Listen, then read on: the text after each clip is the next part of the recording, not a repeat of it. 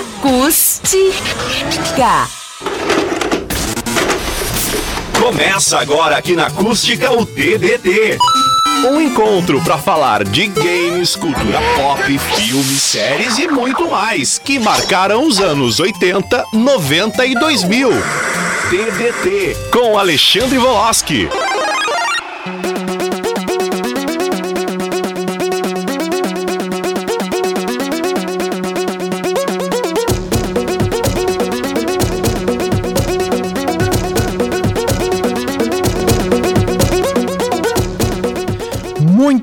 Boa tarde a todos os ouvintes da Rádio Acústica FM. Hoje, quinta-feira, 11 de março de 2021. E que dia é hoje, meu amigo Lennon? Hoje é dia de TBT, mais uma vez. TBT toda quinta às 15 horas aqui na Acústica. Se tu aí tá ouvindo no rádio do teu carro, mas vai chegar em casa agora, acessa lá o facebook.com barra acústica FM e acompanhe o programa ao vivo em vídeo. E se tu quer participar, quer se inteirar, que quer conversar com a gente, quer me xingar, quer xingar o Lennon, ou, ou mesmo quer dar alguma sugestão, pode mandar um WhatsApp aqui, um zap, uma mensagem de áudio, vídeo ou texto para o número 51986 369700. Além do mais, tem um aplicativo da Rádio Acústica. Baixe e curta em qualquer parte do mundo. Nas redes sociais, siga arroba Acústica FM. E antes de começar o programa, eu quero dizer do nosso apoio aqui do Demetrios na Choque Eletrônicos. Venda de produtos eletrônicos e tudo para celulares. Se tu precisa de um celular novo, se tu precisa de algum eletrônico, qualquer um que seja, se ele não tem, ele vai atrás e ele consegue. Lennon, estamos aqui mais uma vez no nosso programa e hoje a pauta é um pouco extensa. Mas se não der para falar tudo, nós não falamos tudo. Mas são muitos acontecimentos aqui e estamos às vésperas de um lockdown. Pela primeira vez estaremos enfrentando um lockdown. Então, quem tiver que se abastecer, se abasteça, mas não vai se aglomerar no mercado também, né? Exatamente. Muito boa tarde, Alexandre. Muito boa tarde a todos os nossos ouvintes internautas.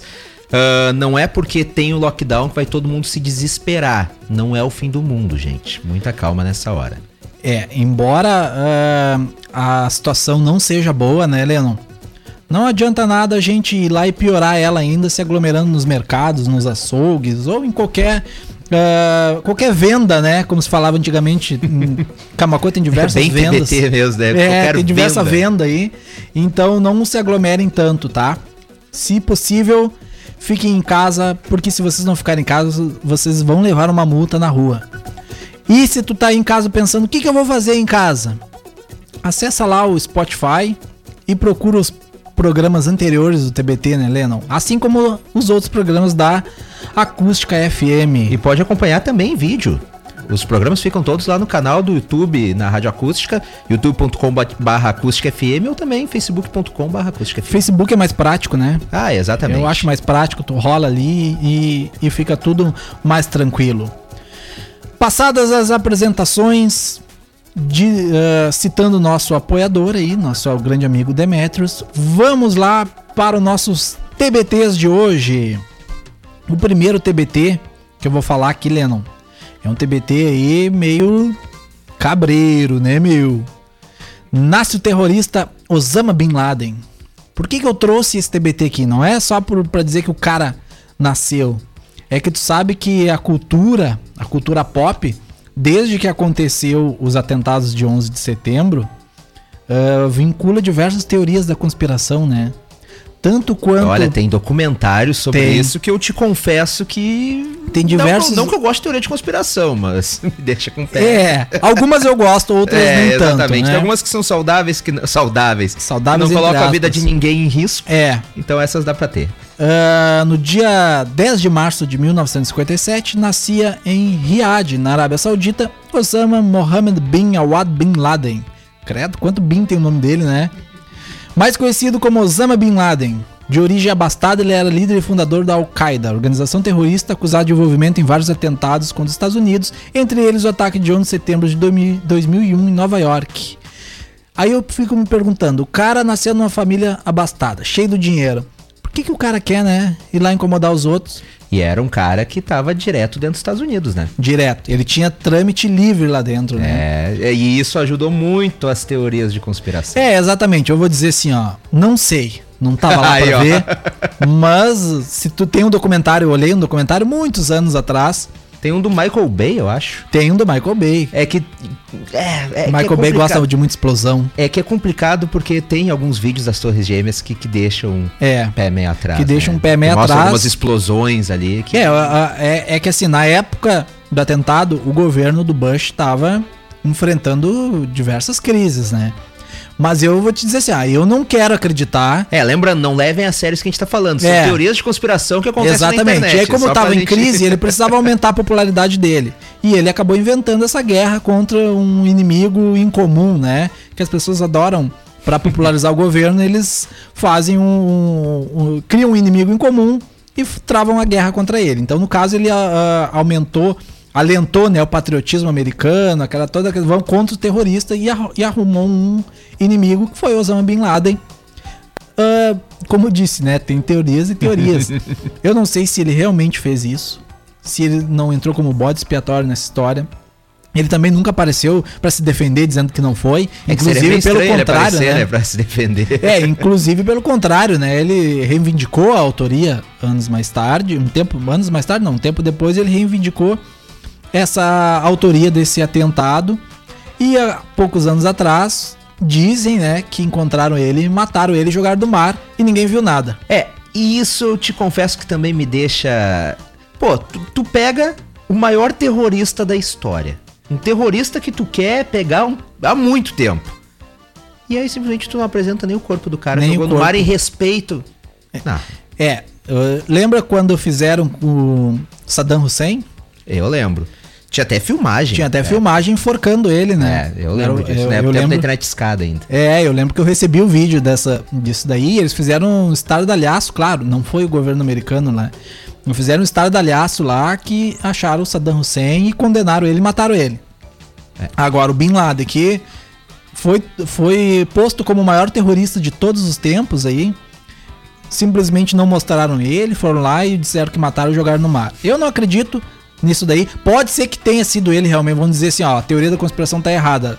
Foi ele que fez. Até porque é uma teoria da conspiração, né? É, Sejamos é uma realistas. teoria. Vamos dizer que assim, ó, não tem nada a ver. Foi o cara realmente. Aí tu vai pegar o cara e não vai, sei lá, prender ele ou alguma coisa assim, não sei. Ou pelo menos mostrar o corpo do cara, alguma coisa, mas não, ninguém tem, ninguém tem nada. Então isso é mais um fomento, né, dessas teorias da conspiração. Tem diversos documentários, não é só um. Tem o, o principal deles, é, né, é o do Michael Bay. Aliás, principal não, é que o Michael Bay é o mais conhecido, mas tem documentários melhores que o do Michael Bay. Eu lembro que uns anos, muitos anos atrás, eu procurei todos os documentários que tinha, fui atrás disso, estudei. É, é coisa de quem não tem o que fazer, né? Estaria atrás dessas, desse- dessa teoria da conspiração aí. E, né, por isso que eu tô falando tudo isso hoje. Isso não tava no roteiro, todos isso que eu falei, é tudo que eu sei mesmo, pra te ver a, a carga de conhecimento, bagagem de conhecimento inútil que as pessoas guardam durante a vida, né? O meu é a teoria da conspiração do Bin Laden. É que tinha uma época que a gente tinha mais tempo Bastante livre, né? tempo livre, né? Principalmente na época da internet de escada. É, realmente. Aí não tinha boa internet pra verificar, mas o que a gente podia, a gente, a gente Exatamente. estudava, digamos assim. Exatamente. Continuando aqui no Nascimento, tem um outro cara que nasceu aqui, que foi um cara ah, que é um dos pilares para a construção da cultura pop no mundo, que é o Douglas Adams, criador do Guia do Mochileiro das Galáxias. Conhecido internacionalmente como criador de O Guia do Mochileiro das Galáxias, o escritor Douglas Adams nasceu no dia 11 de março de 1952 em Cambridge, na Inglaterra. Antes de se dedicar à carreira de escritor, ele trabalhou como produtor da rádio na BBC e também como com, junto com Graham Chapman para escrever os episódios de Monty Python. Tá aí uma curiosidade que até então eu, eu, eu não lembrava, na verdade eu já, eu já sabia, mas eu não lembrava que ele ajudou a escrever um dos episódios, né, um dos filmes do Monty Python, que também é muito conhecido aí na cultura pop. Mas o Guia dos Mochileiro, do Mochileiro da Galáxia, além de série, né, uh, série de ficção científica, mais tarde foi adaptado para vários formatos, entre eles uma série de livros, tem história em quadrinhos, tem jogos, série de TV e um filme lançado em 2005 com o. Esqueci o nome do ator, que é o que faz o Bilbo, né? Bilbo Bolseiro. É. Martin Freeman. É isso? Pode ser que seja. Que ele também foi o. O Watson, né? No Sherlock, na série Sherlock. Também da BBC. Ian Holm, fez o Bilbo no, Não, no primeiro, no Senhor dos Anéis. Não, o Bilbo, ele fez o Bilbo no Hobbit, na trilogia do Hobbit. Ah, é, tá certo. Ele Na fez no Hobbit. Na trilogia do Hobbit. Ah, tu quer o do Senhor dos Anéis. Não, Não, o do Hobbit. tá, tá tendo uma. Tá tendo uma falha de comunicação. Fala de comunicação. O Ian Holm fez no Senhor dos Anéis. Isso, Sim, morreu, Esse- inclusive. Isso. 80 e poucos anos. isso. Este que. Porque é o Bilbo atual. Isso, o Bilbo assim. atual, o Bilbo novo, viu? Bilbo, Bilbo- jovem. o Bilbo não é o novo. Bilbo clássico. Tá, é o, ah, esse daí eu vou procurar então por aqui. Tá, mas tudo eu bem. trago. Ainda em vida, Adams também ficou conhecido por seu ativismo pelas causas ambientais, sua visão ateísta e sua paixão pela tecnologia. Ele morreu vítima de um ataque no coração aos 49 anos. Morreu novo, né? 49 anos, deu um ataque no coração no dia 11 de maio de 2011, em Santa Bárbara, nos Estados Unidos. Martin Freeman. Martin Freeman, viu? Acertei. Martin ó. Freeman. Acertei. Ele fez. Eu gosto dele. Ele fez bastante. Inclusive, ele tá no universo Marvel, né? Ele é um dos. Mas ele é meio coadjuvante ali. Enfim, Douglas Adams foi muito importante porque o Guia do Mochileiro das Galáxias ele é um- uma obra da cultura pop que ela é bem conceituada. Eu particularmente o filme eu não gostei muito e os livros eu li só o primeiro e achei bem interessante, tá? Ah, por causa disso também eh, foi aca- acabaram que criaram o tal do Dia da Toalha, que eu acho um, um- um dia que não precisava existir, que mas ele é celebrado como um dos dias do orgulho nerd, né? O Dia da Toalha. Então, tá aí a informação. Nascimento de Douglas Adams. Tem um cara aqui, Lennon, que ele nasceu também no dia da- 10 de março de 1940. Mas eu não vou falar dele agora. Vou falar pro final desse primeiro bloco, porque eu vou puxar um gancho para nossa lista do segundo bloco, que essa, aquela lista que eu te passei não é verdadeira. Ai, ai, ai. Tem uma ai, ai. lista Atualizada. oculta, atualizada. atualizada. Enquanto isso, vamos, falamos de nascimento. A gente agora tem que falar de talvez um dos caras mais importantes aí uh, para ciência, talvez para cultura pop também, que é o nascimento do grande gênio Albert Einstein. Em 14 de março de 1879, na cidade de Ulm, na Alemanha. Em seguida, sua família se mudou para Munique. Quem, quem, desculpa, tá rindo. Mas quem tava acompanhando a live, eu tentei prever o que tu ia falar. Ah, é? E eu coloquei o Stephen Hawking. Steven Aí tu Hawking. disse Albert Einstein. Opa! Opa, trocou, mas o Stephen Hawking também tá na nossa lista. É que primeiro eu vou falar do cara Tá certo. que inspirou Stephen Hawking, né? Futuramente ele iria para Itália e Suíça, onde se formou como professor de matemática e física na, na Escola Politécnica Federal da Suíça. Em 1905 termina o seu doutorado. Nessa época, no escritório de patentes, foi onde desenvolveu grande parte do seu trabalho de maior destaque, que foi a, a teoria da relatividade, né, Lennon? Que ela é muito atual, ela é uma teoria que até hoje ela não tem muitas teorias que foram feitas ali no final do, no final do século XIX, né, início do século XX, que hoje já não, não cabem mais, foram reestudadas, foram readaptadas, muitas coisas, mas a teoria da relatividade ela é muito atual e ela continua para te ver como anos atrás Einstein já estava muito à frente do seu tempo e hoje em dia ela ela é, vamos dizer assim, ela é base para quase tudo na física. Se algum físico estiver me ouvindo aí e quiser me desmentir, pode desmentir, porque eu não sou físico, né? Mas eu tenho uma, uma breve noção.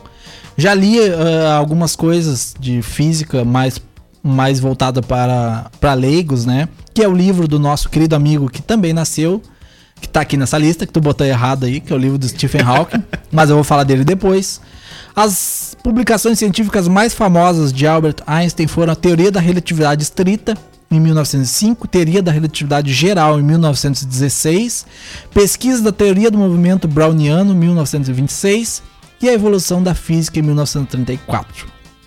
Para quem não sabe, ou as pessoas que sabem uma linguagem mais fácil até para mim também, né? Uma imagem, uma, é a teoria da relatividade que fala que o tempo é relativo, que para mim ele passa de uma forma, para ti ele passa de outra. Tem vários experimentos, né, que são feitos teoricamente. Tem aquele famoso experimento dos gêmeos, que dois, do, dois gêmeos são voltados, um deles é lançado no espaço, dá a volta na Terra, numa velocidade alta. Quando ele volta para a Terra, o tempo da Terra passou mais rápido e ele tá mais novo do que o outro irmão. Tem um filme, né, que fala sobre isso. Tem Interstellar, filme, eu acho Interstellar. Que é. Bah, o Interstellar é o filme assim, tu quer ver essa questão da teoria da, da relatividade e outras teorias também, mas uh, uma linguagem mais fácil que eu me incluo nisso, eu como não sou uh, uh, membro de, de nunca estudei física nem nada voltado à ciência, para mim foi uma linguagem mais fácil. Claro, tem outros livros também, mas é algo bem interessante. Até aí tu já pode dar uma viajada com essa questão de viagem no tempo, se é possível, se não é possível. É algo bem, bem legal para se para se estudar assim com motivo de curiosidade. E agora, na verdade, Leno, não é um nascimento, é a morte. Infelizmente, né? Um cara que nos deixou. Ah, mas eu errei tudo. Então. Errou tudo. Beleza, errou tudo. Beleza. Mas tudo bem. Acontece. Tudo bem, acontece, faz parte. Foi um clique errado ali. em 14 de março de 2018, o mundo perdeu Stephen Hawking, um dos cientistas mais importantes do século XX. Ele tinha 76 anos e morreu em sua casa, em Cambridge, na Inglaterra.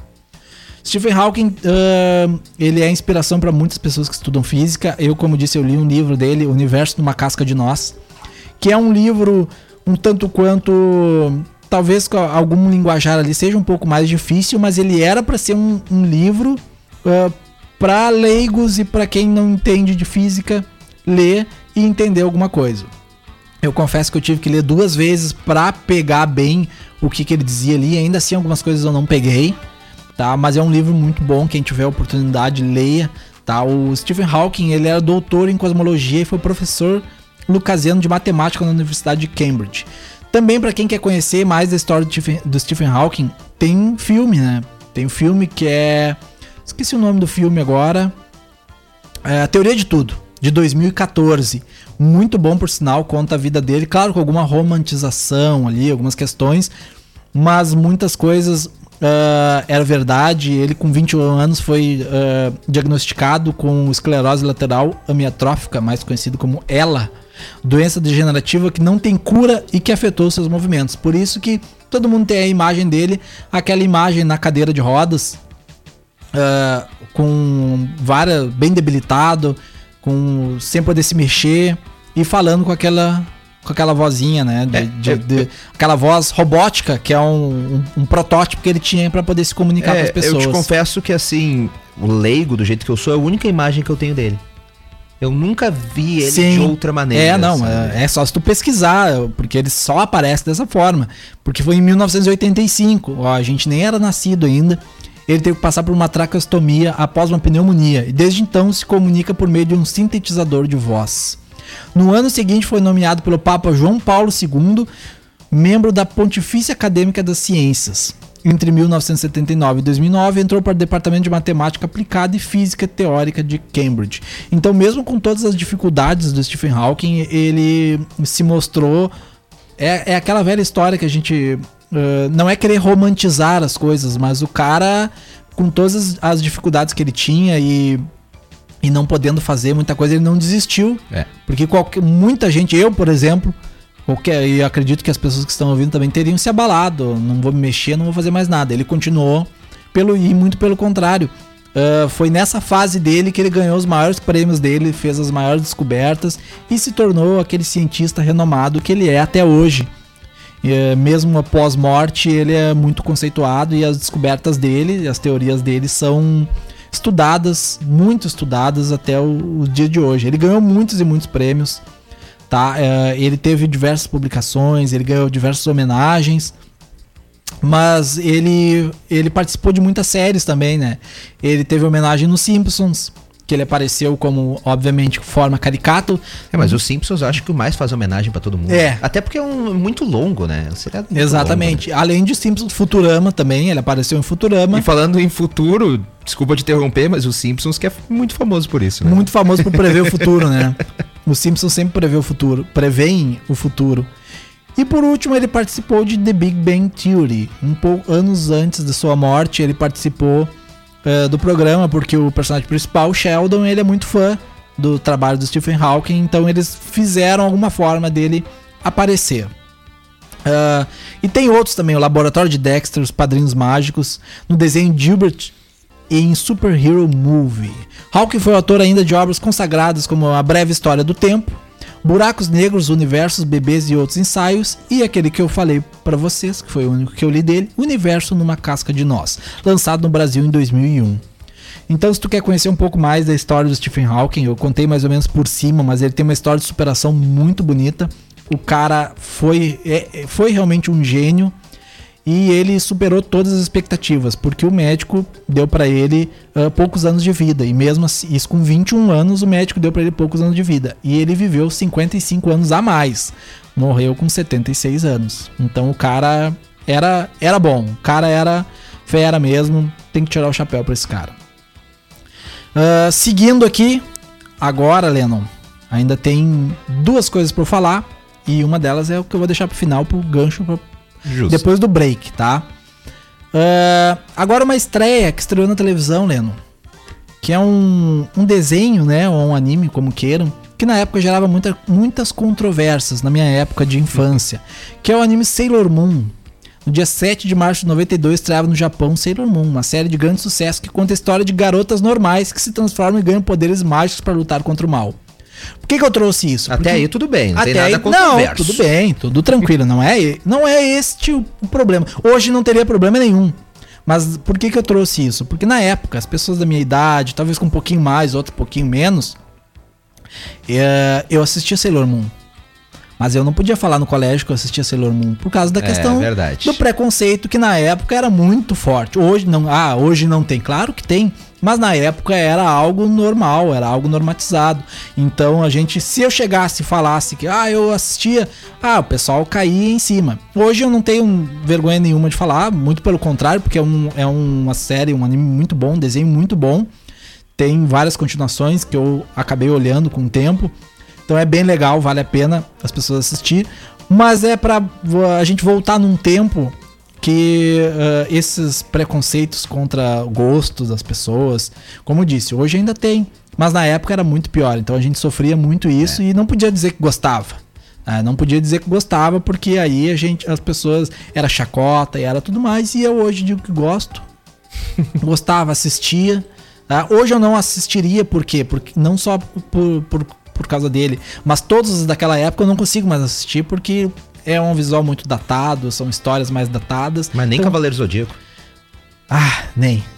e olha que eu sou não, fã, mas é que a história é muito não. batida. Ah, para. Claro a saga de é. Hades é maravilhosa. Não, a de Hades é. Mas Aí, a de Hades é depois, é posterior, ela foi feita depois. Tá?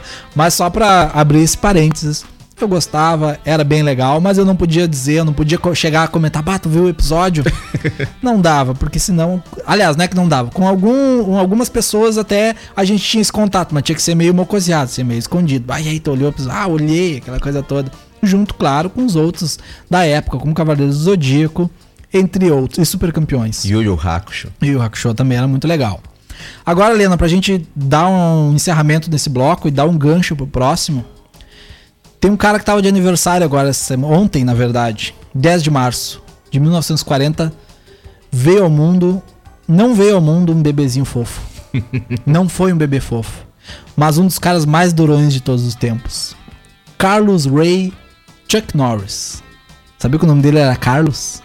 Tu vê só. Pra te ver, é um nome comum, né? Chuck Norris, o ator considerado uma lenda do cinema, nasceu em Ryan, em Oklahoma, nos Estados Unidos, e ficou conhecido por atuar em filmes de muita ação e luta. O estilo de Norris rendeu o famoso meme Chuck Norris Facts. Te lembra, Lennon? Lá no início da internet, escada. Não foi ele que nasceu pro mundo, foi o mundo que nasceu para ele. Isso, exatamente. As piadas, né, os memes, os primeiros memes da internet brasileira e mundial, claro, é que aqui no Brasil sempre chega um pouquinho depois, né? Mas nos Estados Unidos já rolava isso e começaram a adaptar para cá, que é o, meme do Chuck Norris, que muita gente usa até hoje. Eu acho sem graça hoje. Porque saturou, na época saturou, era tudo. Datou. Datou, ficou datado, saturou demais. É chato com essa coisa de datado, hein? Cara, eu sou. Algumas coisas eu sou. Depende, depende de algumas coisas. Por exemplo, só abrir um parênteses, uh, que eu tava pensando em reassistir é Arquivo X. Arquivo que é uma X coisa é que é datada, é. mas é boa. Porque a trama é legal. É, mas eu não consigo olhar hoje assim. tirar pra olhar, vou tirar três horas da minha vida pra olhar, por exemplo, Star Wars, os primeiros. Ah, não, aí é loucura. Eu não consigo, tu vê só. Ah, tudo bem. Agora eu olho toda a saga do- dos Cavaleiros do Zodíaco, da- das casas. Não, lá, então terminou o programa, não vou fazer mais programa com esse cara aí. Aí paremos. Ah, então, Chuck Norris fez muito, muito filme. Chegou, e, como eu tava falando daquele aquele, aquele meme, né? Que relata feitos fictícios e muitas vezes absurdos que são vinculados aos papéis que desempenhava no cinema. Eu lembro que uma época eu travei uma guerra na internet. Eu adoro, eu adoro, eu adoro, isso, né? Fazer uma guerra na internet. Hoje eu faço muito pouco. Mas eu fazia uma guerra na internet e, e que dizendo que o Bruce Lee ganhava do Chuck Norris.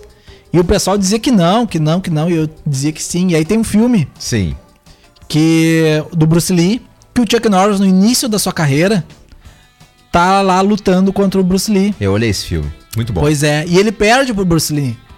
E aí o pessoal, não, porque ele deu uma chance, não sei o quê. É coisa de desocupado, né? Tu vai, tu vai na internet defender que o Chuck Norris era o, era o cara e o outro lá, pior ainda, dizendo que o Chuck Norris não era o cara. Até porque a gente sabe que o Chuck Norris jamais ganharia do Bruce Lee. Ah, isso é verdade. Né? Vamos ser bem realistas. Vamos ser bem realistas, né? realista. Bruce, Bruce Lee foi o maior de todos os tempos. É, Exatamente. Aliás, é, é uma pauta bem interessante pro próximo programa. Tem uma. Tem, ele História tem do Bruce teorias- Lee, né? Ele tem teorias de conspiração Tem, bem tem muitas teorias. O Bruce Lee uh, foi um dos maiores lutadores de artes marciais né, de todos os tempos e também na sua carreira do cinema foi uma breve carreira, mas foi, foi ele fez muitos filmes bons. Inclusive, quem tá acompanhando através da nossa live tá vendo uma foto deste filme entre, entre ambos. Ah, é? Sim. Viu só? É, eu- eu- foi quando dá pra ver que o Chuck Norris tá meio definhadinho ali, a cara dele, ele tomou muito pau já do Bruce Lee. Ali. Eh, quando tinha 18 anos, Chuck Norris entrou pra Força Aérea dos Estados Unidos e foi enviado pra Coreia do Sul. Foi ali que ganhou o apelido de Chuck e começou seu treinamento em Tang Soo Do. Seu interesse nessa luta levou à faixa preta e depois à fundação da sua própria escola de arte marcial. Chan Kuk Do, Caminho Universal, nos Estados Unidos. Sua estreia como ator aconteceu em 1968, no filme Arma Secreta contra Matt Helm. Depois de uma demonstração de artes marciais em Long Beach, Chuck encontrou o lendário astro Bruce Lee. Em 1972, am- ambos participaram do filme O Voo do Dragão. Além disso, ele também foi protagonista da série de TV Walker, Texas Rangers, de 93 a 2001. Te lembra de Texas Rangers, Lennon? Vagamente. Bah, eu olhava, eu sempre gostei de, de Bang novo, Bang. É, mas não tanto, né? Não tanto. 93 tu já tava velho, tu já tava. É.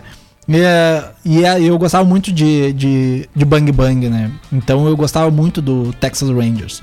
Norris atualmente é um cristão devoto e conservador. Ele já escreveu vários livros sobre o cristianismo e fez doações para uma série de candidatos republicanos. Ele também é conhecido por sua filantropia, contribuindo com várias organizações, entre elas que ajudam crianças e veteranos de guerra. Chuck Norris ainda, Lennon, ele participou do filme Os Mercenários, né?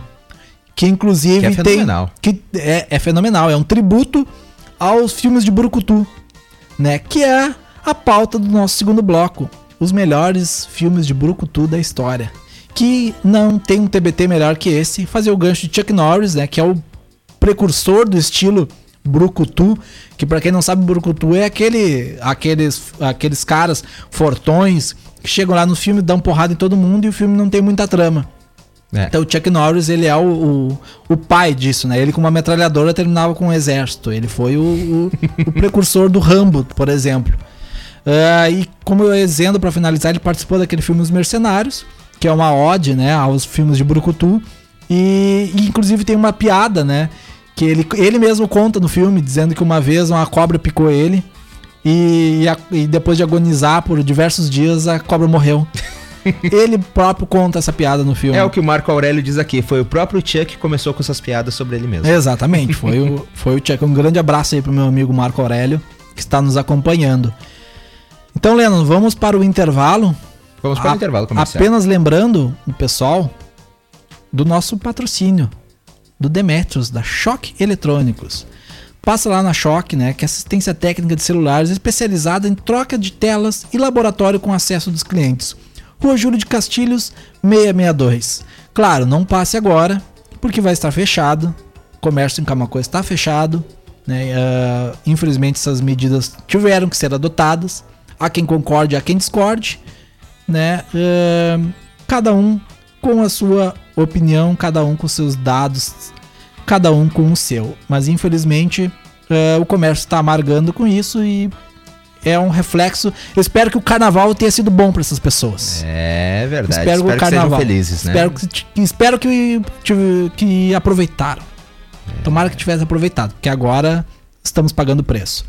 Então a gente vai para um rápido intervalo e daqui a pouco a gente volta, eu tomar um cafezinho aqui e venho com uma lista muito esperta para vocês.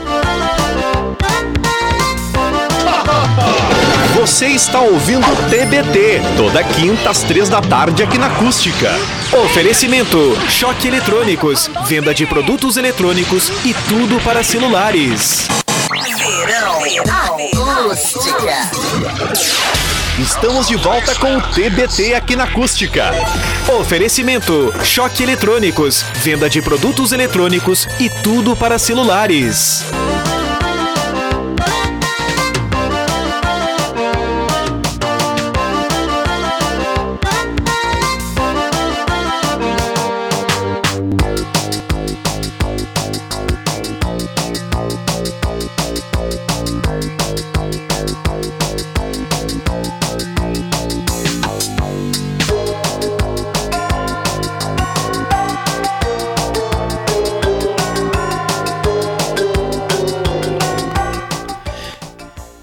Estamos de volta aqui na Rádio Acústica. Demoramos um tempo aqui para voltar porque nosso amigo Rodrigo Vicente estava contando mais uma peripécia de um brick que ele fez.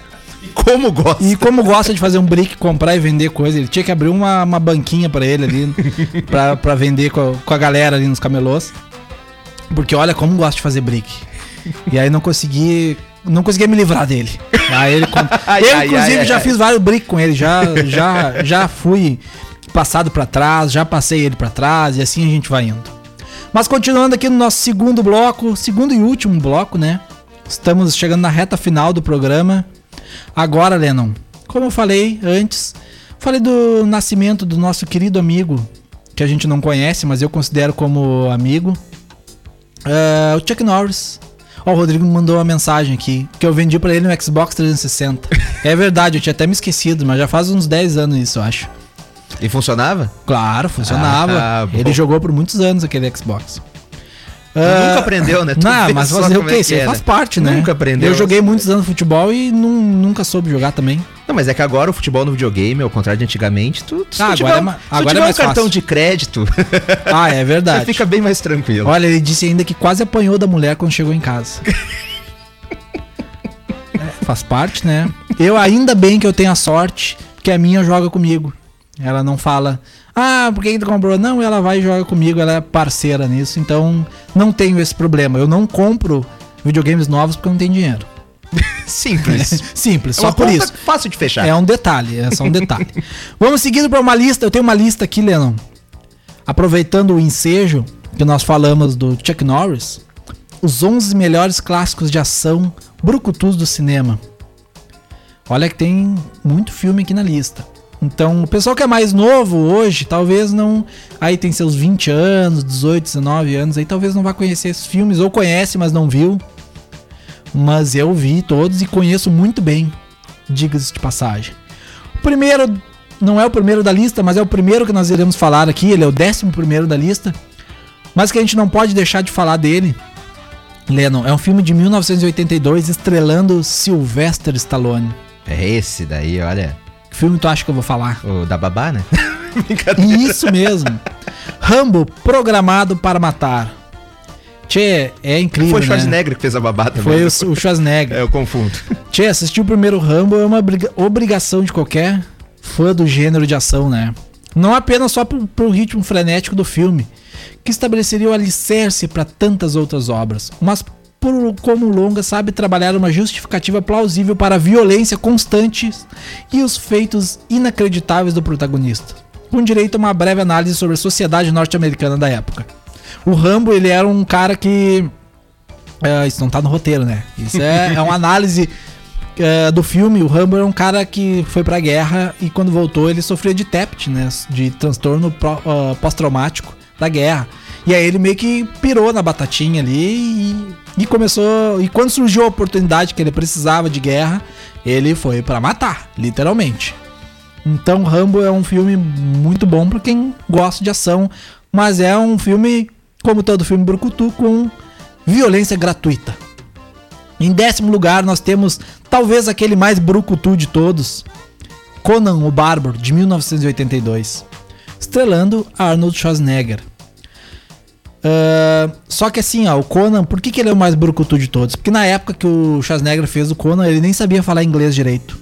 Porque ele não é americano, né? Sim, ele é austríaco. né? austríaco. Então ele não sabia falar inglês direito. E quando ele falava eram uns gemidos, uns grunhidos, umas coisas que a gente não entendia direito. Então ele ele foi convidado para fazer esse filme pelo porte físico, né? De quem conhece o Schwarzenegger sabe que naquela época, nos anos 80, ele foi o é, Mr. Olympia, né? Eu acho que é isso. Ou, É, se eu não me engano, se eu é. não me engano, Mr. Olympia por causa do, do, Do músculos, do né, halterofilismo dele. Então ele foi chamado para fazer esse filme e correspondeu, né? Ele foi eh, interpretar um personagem dos quadrinhos, que é o famoso Conan, O Bárbaro. o Bárbaro. Logo após na lista, em nono lugar, temos mais um, estrelando Arnold Schwarzenegger, que é Comando para Matar. Olha o nome do filme, Comando para Matar, já espera que vai vir muita coisa aí, né? Eh, logo depois... Muita do- morte. Muita morte, óbvio. Logo depois do Conan, Schwarzenegger iria trocar a espada por uma quantidade absurda de armas e explosivos. Disposto a fazer de tudo para salvar sua própria filha, em comando para matar, o ator explode meio mundo, sai na porrada com um grande vilão e impressiona todos com uma força brutal e descomunal. Que Munição maravilha. infinita, mas muitos figurantes para serem atingidos, igual a sucesso. Não, e era bacana esses filmes da época, que, tipo, realmente era munição infinita. Era, não e eles acabava não nunca. carregavam nunca a arma. Não, jamais. Então era ma- maravilhoso. Era, era demais, assim. Tu nunca via ele trocando o pente da arma. Exato. E agora, chegando ao oitavo lugar, com o nosso aniversariante, né? Com o nosso querido Chuck Norris, nós temos Braddock, o Super Comando. Que talvez tenha sido aquele filme de maior sucesso do Chuck Norris.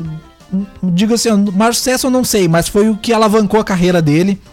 E foi um dos filmes que na época fez muito sucesso e levou o nome dele pro, pro mundo todo. Que o Chuck Norris desse filme ele é um exército de um homem só. Igual o Rambo, né? Mais ou menos a mesma premissa, só que um, um tanto quanto com mais classe. O Rambo ele era muito violento, muito brucutu, muito músculo. O Chuck Norris não era tanto, era mais clássico, mais. Ah, eu só tô vendo o filme do Chuck Mais- Norris pra te ver. clássico. É, É, mais clássico, É, né? na, É na- clássico. na verdade, ao meu ver, assim, saindo um pouco da lista, quem depois colocou toda a classe nessa violência de exército de homem só foi o Steven Seagal. Steven Seagal também, né? Com, com o clássico rabinho de cavalo dele. E ele, luta mesmo, né? Luta mesmo, não. Ele te lembra que até pouco tempo atrás, na, na época do, do Anderson Silva, ele era treinador do Anderson Silva. É, ele era treinador. Ele, ele era um dos treinadores, né? Aquele chute con- ah, contra o Vitor Belfort, eu acho que deu no queixo do Vitor. Isso, Eu acho que foi até ele. Acho que, foi ajudou ele, ali, né, que foi. ajudou ele. Logo depois a gente tem esse é muito bom. Tem até ah, o meme dele que soltava direto, que é o Cobra de 1986. Aquele meme que o Stallone é um cobrador. Stallone cobra, aí tá ele como cobrador de ônibus. Stallone Cobra é muito bom. É um filme que é criticado por uma galera. Bah, eu, eu gostava demais. É. Era um filme que dava na sessão da tarde. Dava nessa. Aí que tá, tu vê o, o tipo de filme. Aí a tem um- Sailor Moon não podia olhar. Não, né? Agora, sessão ah, da tarde, um monte de morte, tava tranquilo. Esse podia. E tem o aquela clássica cena do que que ele que tem uma fala dele com um marginal ali, um cara que, que na época o marginal era porque o cara tava fumando um cigarro na rua, tomando uma cerveja e ouvindo música alta no carro dele. É basicamente um brasileiro no final de semana. Exatamente, bra- básica, falou tudo. Se o, se o Stallone Cobra tivesse no centro de Camacuã aqui, ele ia arrumar problema com todo mundo, né? Mas lá nos Estados Unidos na época não podia, era feio, né? Então ele chega pro cara e fala assim: ó, "Ah, você é a doença e eu sou a cura. Não basicamente nesse nessa ah, dessa forma, né? Eu não lembro dire direito qual é as quais são as palavras que ele utiliza, mas é mais ou menos isso. E ele era um cara muito durão. Só que tem um outro cara que teve um embate com ele por um tempo, que foi o Mel Gibson em Máquina Mortífera de 1987. Mel Gibson e Danny Glover. O Mel Gibson fez muito sucesso, o Danny Glover também até os anos 90, depois ele deu uma sumida. Mas eles entram pra essa minha lista aqui como a melhor dupla dos filmes de ação dos anos 80. É. Não tinha dupla melhor que E eles. teve uma série depois com um ator que fazia o Michael Kyle, o Damon. Isso, acho que exatamente. Teve uma série. Agora há pouco tempo, né? é. a Sim, série. E era muito boa a série. Aí Era o- legal, mas aí foi o- cancelada. Não, é que um dos atores meio que disse que ele era meio ruim de, de vestiário, digamos Ah, é? assim. E aí E foi aí- demitido. Eles continuaram a série e não deu mais certo. Colocaram o que fez o Stifler em American Pie. Ah, sim, dele. sim. Ah, ao contrário de muitos outros heróis de filmes da época, Mel Gibson trazia um personagem que era muito mais agressivo e intenso, até mesmo em comparação com outros brucutus. Já Danny Glover trazia o contraste, interpretando um policial mais comum e simpático para o público. O Mel Gibson ele era meio raivoso no filme, ele tava sempre com sangue nos olhos, digamos assim, né? Agora aqui tem um clássico que eu gosto demais, que até pouco tempo atrás diziam que era baseado em fatos reais, mas depois foi desmentido, que é o Grande Dragão Branco, de 1988, com ele, o cara, Jean-Claude Van Damme. O homem que protagonizou uma das cenas mais icônicas da televisão brasileira no programa do Gugu com a Gretchen. Ah, Com a Gretchen, dançando com a Gretchen, fazendo uma dancinha, É, batendo a palminha. dança, né? Teve- é, teve um fato meio Teve um fato meio inusitado. constrangedor né? nessa constrangedor. dança. É. Procurem no YouTube. Exatamente, procurem no YouTube. E tem alguns rumores de que o próprio jogo, né, Mortal Kombat, foi inspirado em Grande Dragão Branco. E o Johnny Cage, né, é inspirado no no Van Damme. E por ironia do destino, depois ele fez Street Fighter. Fez o Street Fighter, Terrível, né? inclusive. Terrível, terrível. Na época eu gostava muito, né? Então o Grande Dragão Branco tem aquela luta ah, final clássica contra o aquele do cabelinho lá meio meio é- ele era do não lembro de qual a nacionalidade que ele era na O época, acho que era? Tailândia. Não, não, Não, o no, no filme o Grande Dragão Branco Ah, tá, tá. Tava pensando lá era contra um- alguém da Tailândia, se eu não me engano. E aí ele toma um pau, toma um pau e vai- o cara to- bota areia nos olhos dele, aquela função toda, e ele ganha. Só que até pouco tempo atrás dizia-se que eh, o filme era baseado em fatos reais, porque o, o- na verdade ele foi inspirado em um lutador. Só que a história que esse cara contou foi descoberto depois que era mentira. então, é aquela controvérsia. Foi baseado em fatos reais? Não sei, foi baseado na, na história que um cara contou que até pouco tempo atrás era verdade. Então, na época, foi em fatos reais. Depois disso, temos outros, outro Brucutu aqui na lista que interpretou, que fez o filme Duro de Matar, que é Bruce Willis. Outro cara muito. ah, eu gosto muito dos trabalhos do Bruce Willis, tá?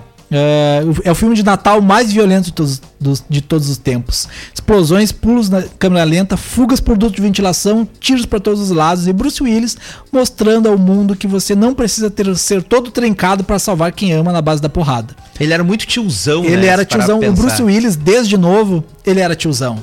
Ele tinha. ele. Ah, ele não era gordo, mas ele tinha uma barriguinhazinha aqui. Ele não era todo definido e ele ia lá e descia todo mundo na porrada, dava tiro Ou em seja, todo um mundo. corpo normal. Um corpo normal, exatamente. Agora, antes de nós voltarmos do bloco, Rodrigo Vicente estava Ah, olha, sendo, preconceituoso, sendo preconceituoso quanto a, a nossa ah, nosso tamanho circun, de cu- circunferência da barriga, po- pode-se dizer assim. Ele estava falando de nós. E assim como o Mel Gibson, eu Não, mas não eu me tenho que defender atrapalho. Rodrigo, eu tenho que defender nisso o Rodrigo Vicente. Tu que começou com isso daí. hein? Ah, eu comecei porque ele quase me deu uma barrigada quando eu passei ele na, na porta. Mas enfim, Mel Gibson tá aí pra provar que tu pode ser um tiozão barrigudo e que tu desce a porrada no pessoal. Na lista aqui novamente, tem, chegando no final né, da lista, temos Jean-Claude Van Damme no- novamente, agora com o filme Kickboxer. Esse filme passava na sessão da tarde também. E era, ele é muito parecido com o Grande Dragão Branco, porque o Van Damme vai lá, dá um pau em todo mundo e termina o filme ele por cima. Então é um filme, como todo filme clássico brucutu, né? O cara sempre sai vencendo. Agora um filme que quebra um pouco esse paradigma, na verdade dois filmes, né? Os dois últimos da lista, na verdade são os dois primeiros, o segundo e o primeiro colocado, que são interpretados pelo mesmo, pelo mesmo ator, Arnold Schwarzenegger. O segundo colocado ficou como Vingador do Futuro, de 1990, onde Arnold Schwarzenegger volta a aparecer na nossa lista em mais um filme que traz a palavra futuro no título. Você já sabe com qual clássico vai fechar a sequência desse filme? O Vingador do Futuro previu invenções que estamos começando a testemunhar, como carros autônomos e ainda sobre criar uma atmosfera perfeita para uma cidade marciana decadente em plenos anos 90. O Vingador do Futuro ele tem uma temática futurística, onde o Schwarzenegger é o Brucutu, que dá o pau em todo mundo, mas ele tem um, um, um pano de fundo, né? muito mais compacto, co- complexo, digamos assim, que, traz o futuro, traz algumas melhorias, traz uma trama um pouco mais. Aqui nos anos 90, os filmes de Brucutu começam a ter um pouco mais de trama. E um pouco. ah, continua a porrada, mas a trama começa a melhorar um pouco. E aí culmina no nosso primeiro lugar, que é O Exterminador do Futuro 2. Esse, talvez um dos filmes mais aclamados dos anos 90, né? E ele foi ali, talvez o. Eu acho que é o maior sucesso do Arnold Schwarzenegger, O Exterminador do Futuro 2. Porque o do 2, por um, tem uma discrepância muito grande. Do 1, e- no 1 ele ainda não falava direito também. Ele tava com o inglês dele meio arranhado, então ele tinha poucas falas. E ele era um androide do mal no primeiro. E no segundo ele é um androide do bom, que aí, um androide bom que aí começa. ah, ele, ele é mais carismático. Ele foi pegando só papéis bons, entre aspas, pra quem não sabia falar muito bem inglês. Ninguém espera Exatamente. que o Android saiba falar Sabe falar inglês. muito bem, Ou né? o bárbaro. Exatamente. Então, ah, nesse filme, o Schwarzenegger foi dirigido pelo, ah, por um dos maiores diretores da época, que é o James Cameron. Que, pra quem não sabe, fez Avatar, fez o, o Titanic. Então, James Cameron dirigi- dirigiu o Schwarzenegger nesse filme, Exterminador do Futuro, que conta a história do fim do mundo pelas máquinas, onde as máquinas ficam inteligentes. Aliás, o homem deixa ela inteligente e elas acabam se rebelando, fazendo uma rebelião e é o apocalipse. Só que aí o Android é, é- é enviado pro passado para impedir isso. Mas no fim, né, dando um spoiler, ele não consegue impedir. Então, tanto que até hoje estão lançando filme que ele tá tentando impedir. Então, uma um hora spoiler de 30 anos. de 30 anos, mas ele vai conseguir. Uma hora eu acho que ele vai conseguir, né? Arnold Schwarzenegger ainda ah, protagoniza o filme com Linda Hamilton.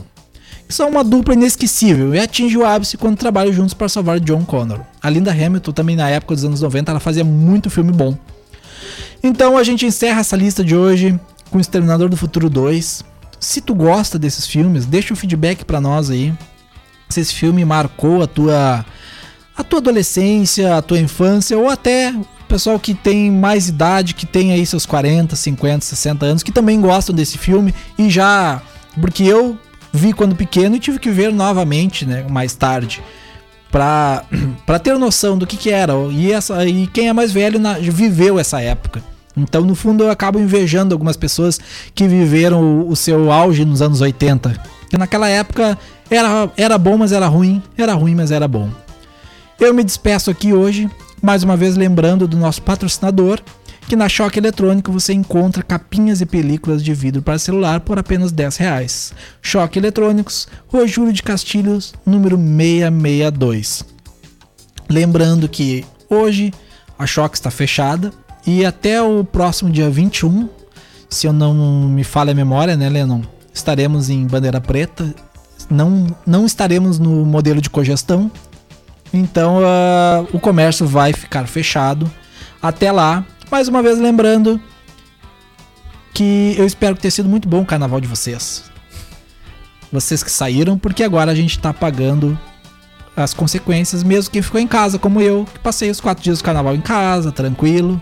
Pior que seguem, seguem saindo. Seguem saindo, né? É. Mas enfim, aqui a gente não fala de coisa ruim, a gente só fala de coisa boa. E quinta que vem a gente está novamente, se tudo der certo, às 15 horas aqui na Acústica FM. Se tu tá chegando agora, perdeu o programa, não tem problema. Vai lá no Facebook, daqui a pouquinho ele já tá lá na íntegra, no YouTube também, no Spotify e claro, no, se tu quiser, no aplicativo da Rádio Acústica, tu também consegue acessar tudo isso. Lennon, um bom fim de semana pra ti. Não nos veremos novamente, porque amanhã a bruxa começa a estar solta na É. cidade. Amanhã Ent- entramos em lockdown. Entramos 20 em lockdown. Só voltamos na terça-feira às 5 horas da manhã. Então eu desejo a todos que fiquem em casa nesses dias, não saiam na rua, vamos colaborar. Já que todos entraram em acordo, todos os municípios, então a gente vai. tem que seguir isso. Não, não tem o, que fazer. Vamos respeitar, vamos lá respeitar principalmente ao próximo. Um grande abraço a todos os ouvintes. Tenham um bom final de semana. Fiquem em casa nesse lockdown. Até quinta que vem. E tchau! TBT aqui na Acústica. De volta na próxima quinta-feira, às três da tarde. Oferecimento: Choque Eletrônicos, venda de produtos eletrônicos e tudo para celulares.